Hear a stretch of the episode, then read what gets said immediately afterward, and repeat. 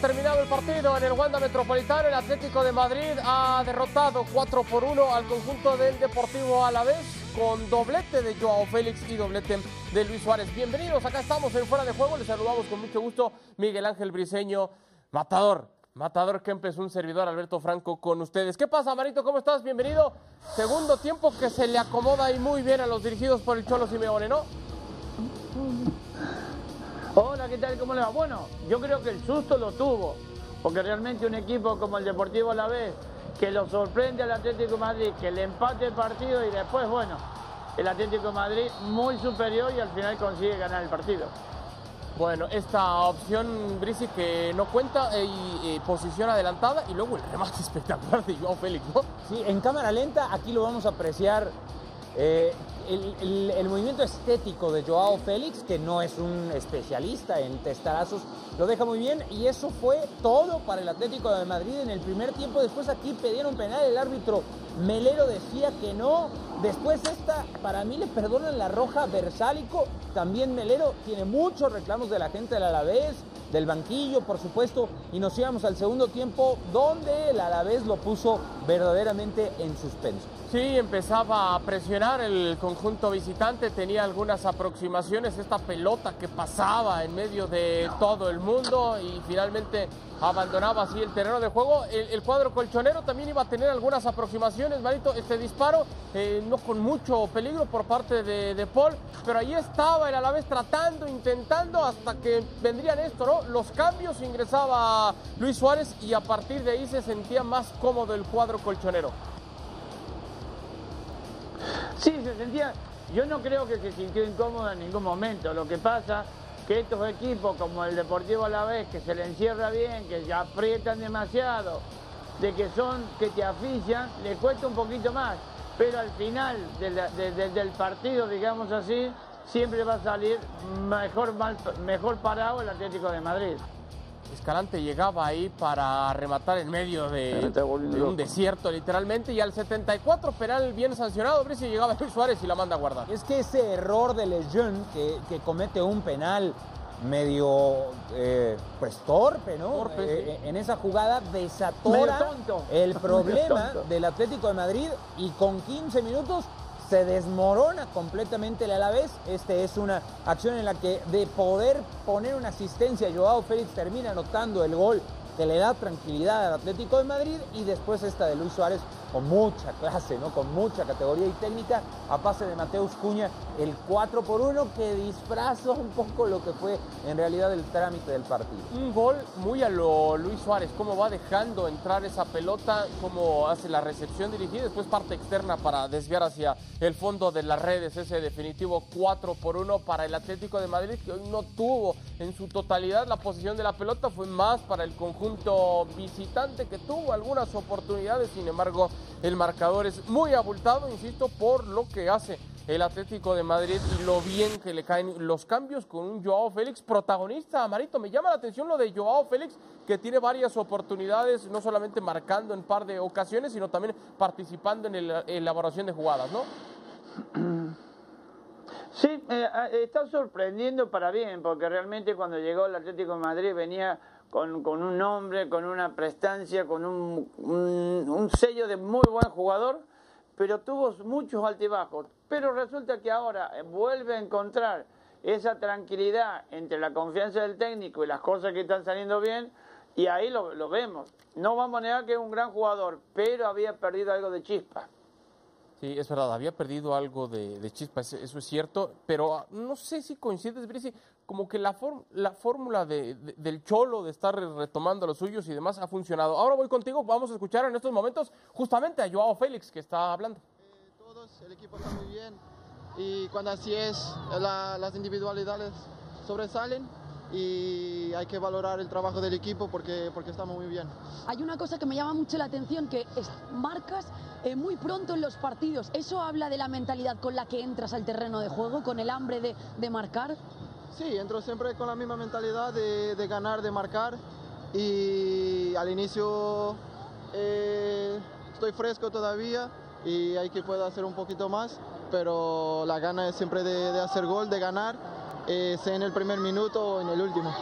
Joao, echando la vista al pasado, ¿cómo cambian las cosas, no?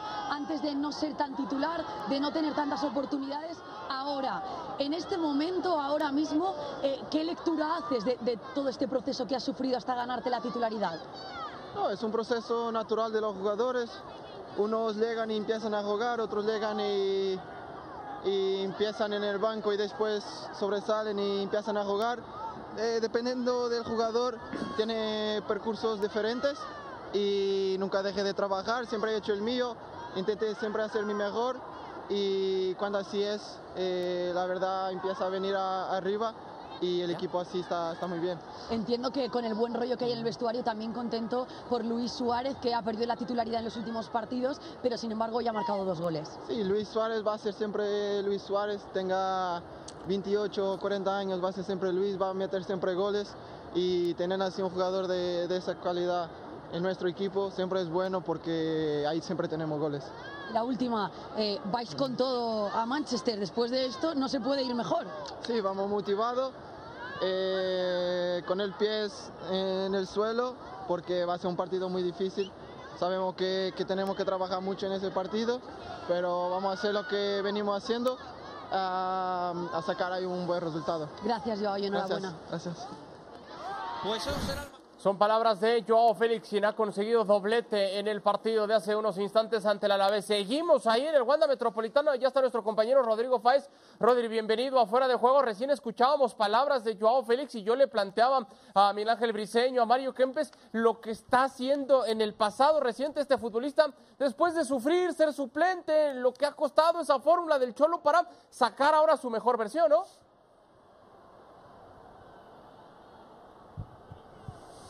¿Qué tal, Adal? Muy buenas. Estamos ahora mismo, de hecho, hablando de Joao Félix, eh, atendiendo a una imagen muy bonita de Joao Félix regalándole la camiseta a un niño que tenía una pancarta con, la típica, eh, con el típico texto de decir, Joao Félix, regálame la camiseta, así que ha sido muy bonito para introducir este tema que me comentas, ¿no? Que efectivamente, Joao Félix es un hombre importantísimo. Eh, el Cholo Simeone siempre ha apostado por él, es una apuesta del club, es una apuesta también personal del propio entrenador del Atlético de Madrid. Ha habido mucho debate, mucho rumor de que no había buen rollo entre el jugador y el entrenador, cosa que es mentira y que nosotros en ESPN siempre hemos eh, descartado y desmentido. Es más, el Cholo Simeone siempre está tan tan empeñado en que, el, en que el jugador triunfe que siempre le ha puesto y que incluso cuando no era titular indiscutible siempre le ponía como mínimo a partir del minuto 60 para que tuviera minutos de sobra suficientes como para demostrar lo que de verdad vale Joao Félix y es lo que está demostrando también en este último mes. Está siendo uno de los hombres importantísimos y sobre todo un chaval muy joven, muy joven que tiene mucho talento, que tiene un futuro espectacular por delante y que lo que quiere el Cholo Simeone es que también tenga presente y que sea importante para el Atlético de Madrid.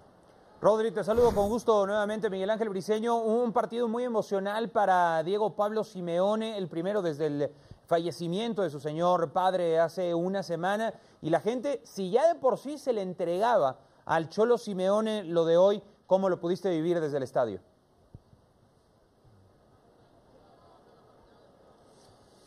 Pues Miguel Ángel, hoy se ha vuelto a demostrar otra vez que, hay entrenadores que cambian clubes y que si hay un entrenador que ha cambiado un club, ese es Diego Pablo el Cholo Simeone. Hoy se ha visto un tributo del, del propio eh, estadio Wanda Metropolitano espectacular, con mucho respeto, mucha emoción. Hemos visto al Cholo Simeone emocionarse con esas lágrimas de recuerdo sobre su papá, que precisamente hace unas fechas estaba todavía por aquí. Creo que el equipo ha estado a la altura, sobre todo la afición, y demostrando una vez más que los colchoneros con el Cholo Simeone, que no van a dejar de apoyarle en las buenas, pero sobre todo en las malas. Se ha visto esta misma temporada y sobre todo ese aplauso y ese agradecimiento eterno también que tiene el Cholo Simeone con esta afición y que como dice un buen amigo de ESPN, dice el Cholo Simeone entrena al Atlético de Madrid, pero también entrena a la afición del Atlético de Madrid. Por último, Rodri, las sensaciones que deja esta victoria en cuanto a las formas previo al compromiso de media semana en Champions visitando al Manchester City.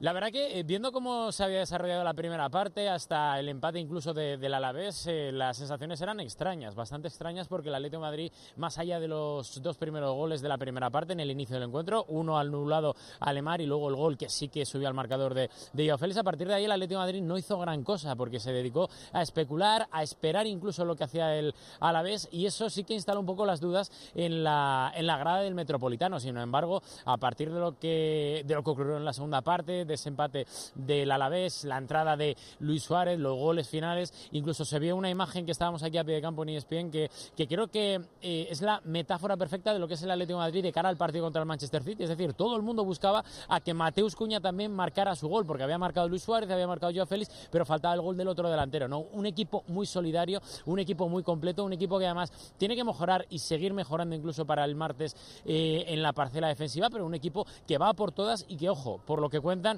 y nos cuentan y nos desvelan desde el vestuario del Atlético de Madrid, van a por todas y no hay miedo, ni mucho menos. Mucho respeto sí, pero miedo nunca en ese partido eliminatoria contra el Manchester City de Pep Guardiola. Veremos finalmente qué es lo que pasa en ese compromiso y por supuesto que lo estaremos platicando contigo, Rodri. Gracias, te mandamos un fuerte abrazo y seguimos pendientes. Saludos.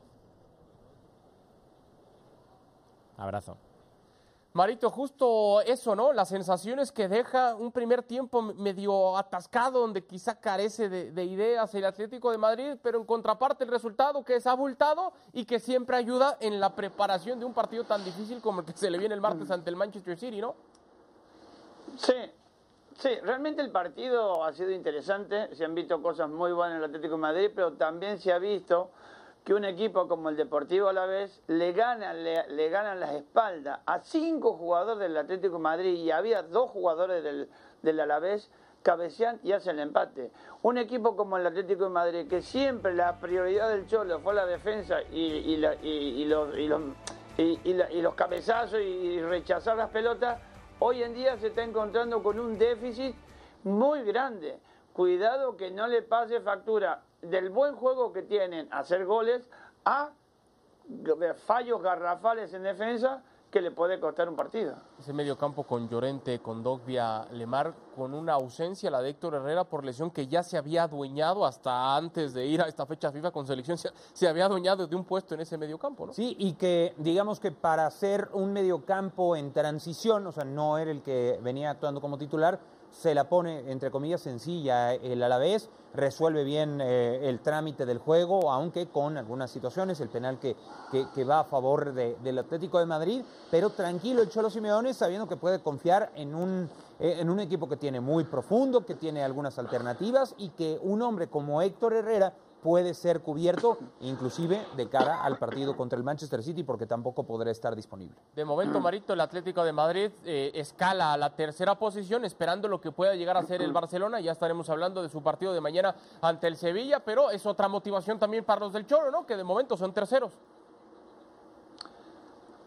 Sí, de alguna manera ya están consiguiendo o acariciando lo que puede ser la Champions de la temporada pasada, de la temporada que viene pero acá eh, hay una, una realidad, que este Atlético de Madrid ha vuelto a resurgir, sigue teniendo, teniendo pequeños problemas, pero ese equipo aguerrido, ese equipo de que no baja nunca los brazos, de que se le ponga una pared por delante y la van a destruir, eso seguro, y eso para el Cholo es bueno.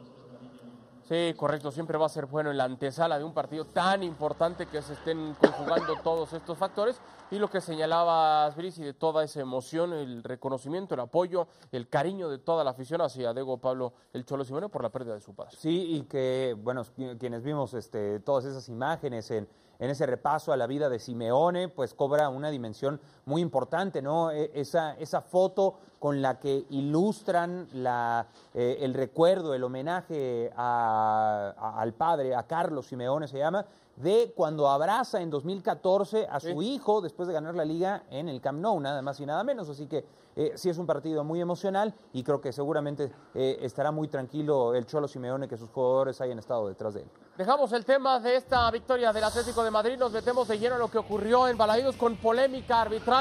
El Celta de Vigo ante el Real Madrid. Gareth Bale sigue siendo futbolista. Sí, sí, ahí está. No sabía. El Real Madrid que venía luego de esa cachetada en el clásico ante el Fútbol Club Barcelona tenía esta la primera opción Karim Benzema con el remate de cabeza se mantenía el 0 por 0. El Celta que tenía también Brice algunas eh, oportunidades como este zapatazo y en el fondo Thibaut Courtois que vuelve a ser figura del cuadro merengue en varias ocasiones. Es que es increíble la cantidad de partidos que de no haber sido por Courtois, Sí, señor. no tendría esos puntos en la tabla y aquí empezamos. Esto no entiendo de dónde puede ser falta. Para ti no es penal, para ti Marito.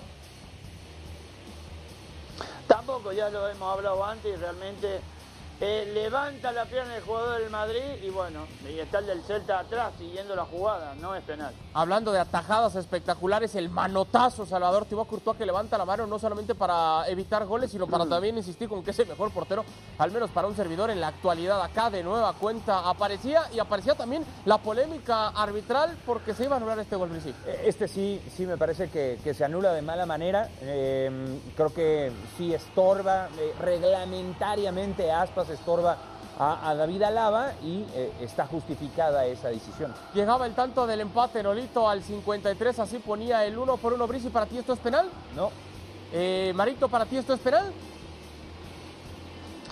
No es penal, pero también juega mucho la inocencia del jugador del Celta. Para mí tampoco, entonces de los dos que llevamos repasados, ninguno era, lo, lo fallaba, imagen rara en el capitán del Real Madrid, Karim Benzema, que se lo perdía. es el peor. Un tercero, ¿para ti esto No, es penal? no, este es el peor, este es el peor de todo. Marito, ¿para ti esto es penal? No, no, no, no, de ninguna manera. ¿Qué querés que te diga? Para mí tampoco, es decir, de los tres que le marcaron el Real Madrid, para mí ninguno. Este sí lo iba a marcar el gato Karim Benzema, iba a ser el de la victoria. 1 a 2, así se lleva tres eh, puntos importantísimos el Real Madrid en ese liderato. Escuchamos reacciones con toda la polémica que ha generado el arbitraje, sobre todo con esos tres penales sancionados en favor del Real Madrid. Hablabas de esas jugadas, tres penaltis que pita González Fuertes. ¿Tú lo ves claro desde tu posición? A ver, sobre todo la primera, segunda sí, porque la primera yo creo que era muy clara, la segunda también Rodri se mete en medio. Quizá la tercera es el que desde mi portería más difícil, pero al final si metes el pie y nos han pitado penaltis en contra, sí también. Yo creo que hoy justo nos pitan tres en favor, a favor, que creo que hace mucho que nos han pitado tres, pero bueno. El, el gol anulado al Celta también lo tenías claro. No sé si escuchabas cuando hablaba precisamente Yago Aspas con González Fuertes en el vestuario, en el descanso, o, o qué era la conversación que mantenían. Tú lo tenías claro.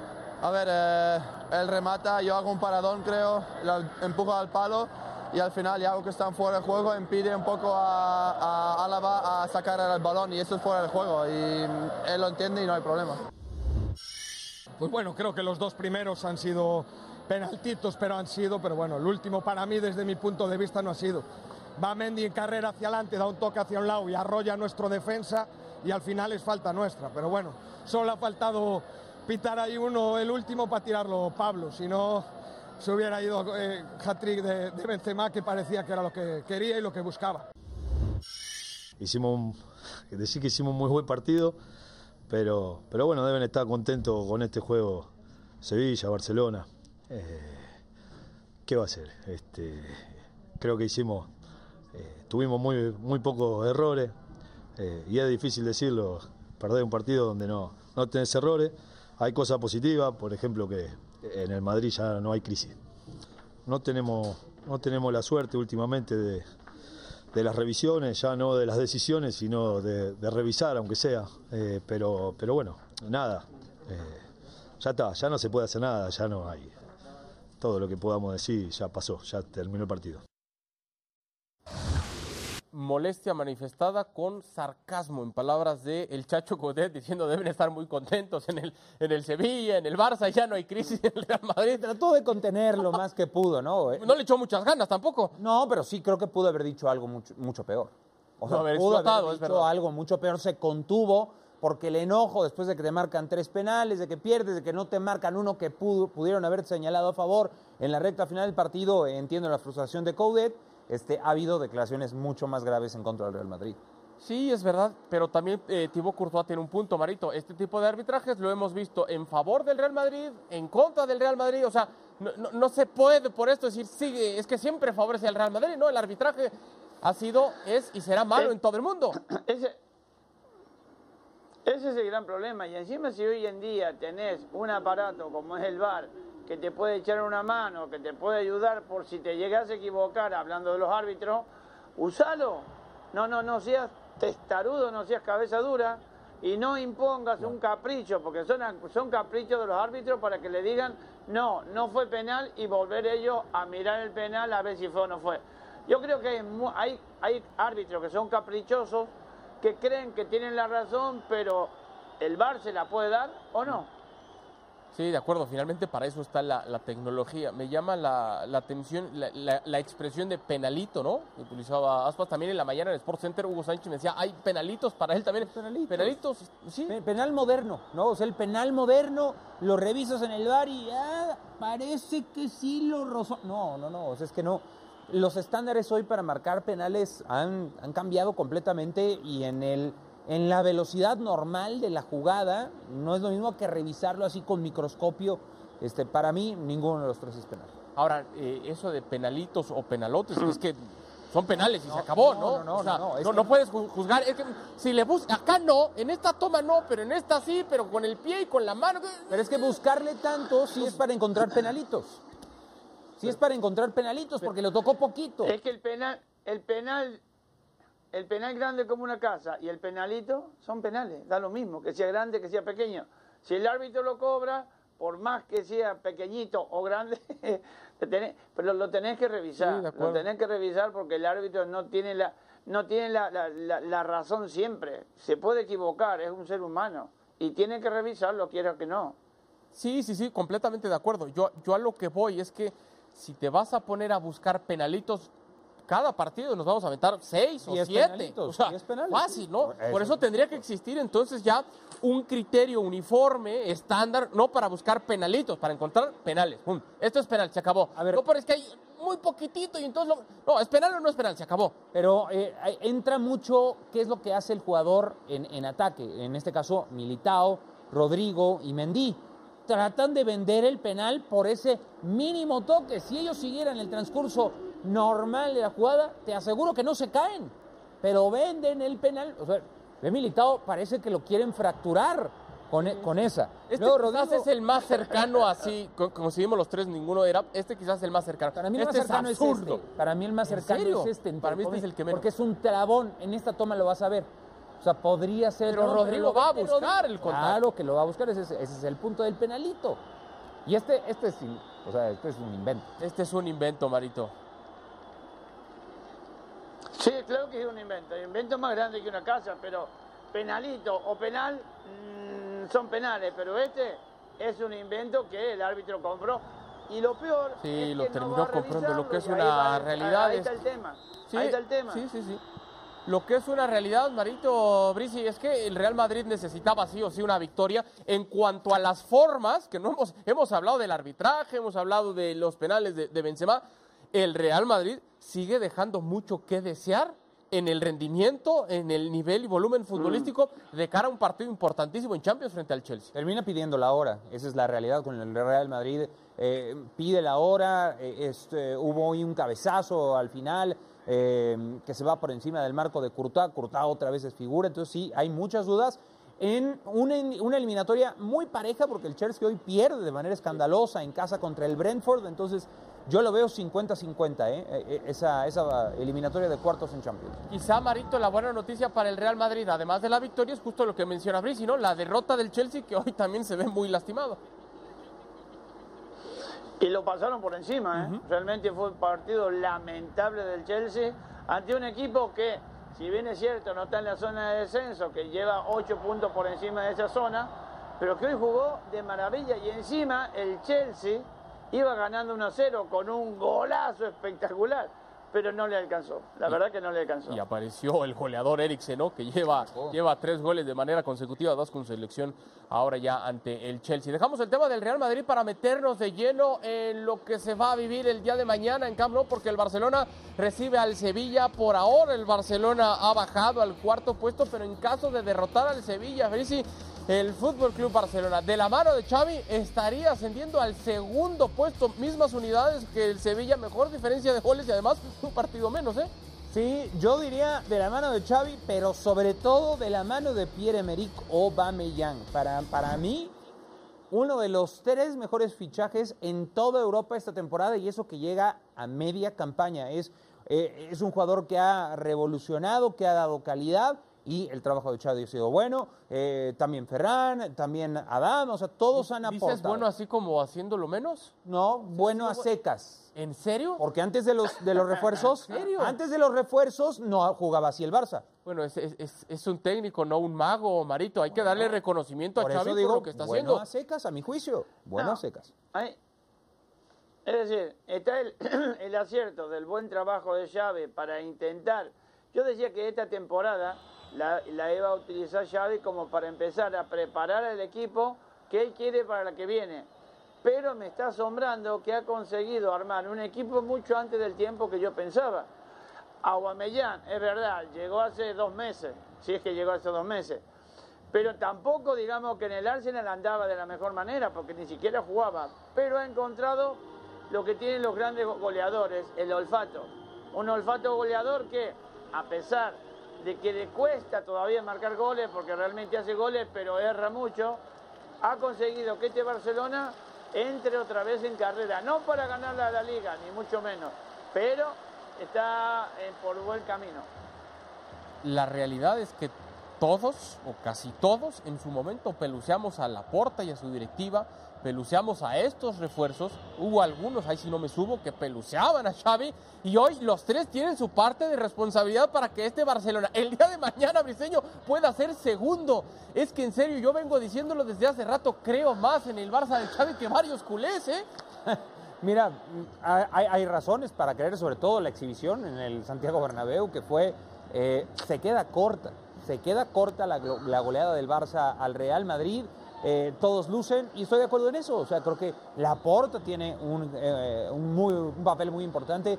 Xavi también tiene un papel importante. Los refuerzos para mí tienen la parte más importante señor. porque la calidad no la sustituyes con absolutamente nada. Y para mí mañana el Barça sale favorito para trepar a la segunda posición de la liga. ¿También lo ves así, Marito? Sí, va a ser lindo partido. Está claro que va a ser un partidazo porque el Sevilla es un equipo que juega bien, que maneja bien la pelota, tiene buenos jugadores, pero el Barça está en un envión anímico, futbolístico impresionante, que mañana puede ser un gran espectáculo con otro triunfo del Barça. Y para mí, Puede ser, todo no ese... es que vaya a ser seguro. No, no, no, seguro. Yo coincido en lo que estás diciendo, Marito, lo que dice también Briseño. Para mí ese envío anímico también es consecuencia del convencimiento que logró Xavi de sus dirigidos, tanto de los muy jovencitos, los, los refuerzos.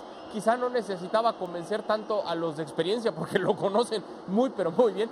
Pero ese convencimiento general para que todos trabajen al parejo, para que haya disciplina que pa- aparentemente no había en los entrenamientos anteriormente, ese con- convencimiento es el que está dando resultados. Y yo creo que se ha apoyado de manera muy acertada en la relación que tenía Xavi ya con Piqué, Sí. Busquets y Dani Alves. Alves. Yo, yo creo que esos, ese papel de eh, pegamento en el vestidor, porque hoy Alves dista mucho de ser una figura del equipo y, creo que en el mismo caso están Piqué y, y Busquets. Las figuras hoy son otros, pero han servido mucho eh, como enlace de Xavi. Yo creo que ha aprovechado muy bien las circunstancias y el Sevilla que de visita se ha visto muy mal. Entonces eh, le puede costar mucho trabajo y el Barcelona, si sale en una de esas tardes como la que le vimos en el Bernabéu, hasta puede ganar con holgura. Sí, porque se suma también, Marito, no nada más lo bien que anda el Barça, sino esa baja de juego que ha tenido el conjunto del Sevilla. Y es raro, ¿eh? Y es raro porque el Sevilla podría estar tranquilamente peleando la punta con el Madrid. Sí. Porque mira que el Madrid ha tenido bajones y el Sevilla, a medida que bajaba el Madrid, bajaba doblemente el Sevilla. Pero bueno, así es el fútbol, cuando te toca la buena la tenés que disfrutar y cuando toca las malas tenés que aguantar lo que venga. Pero el Sevilla es un gran equipo que lo ha demostrado muchísimas veces y sigue siendo competitivo. Sí, nos espera mañana un auténtico partidazo que usted podrá disfrutar. Encuentro entre el Barcelona y el Osasuna de la fecha 30, ya lo sabe, la previa en fuera de juego. Y el post también, el domingo a las 2.30 pm, tiempo del este, 11.30 de el Pacífico, ¿no? Pero ya de una vez. Marito, nos vamos, gracias por habernos acompañado. Gracias a ustedes. Presi, gracias. Gracias a ti, Adal. Gracias por habernos acompañado. Eso fue Fuera de Juego y hasta la próxima.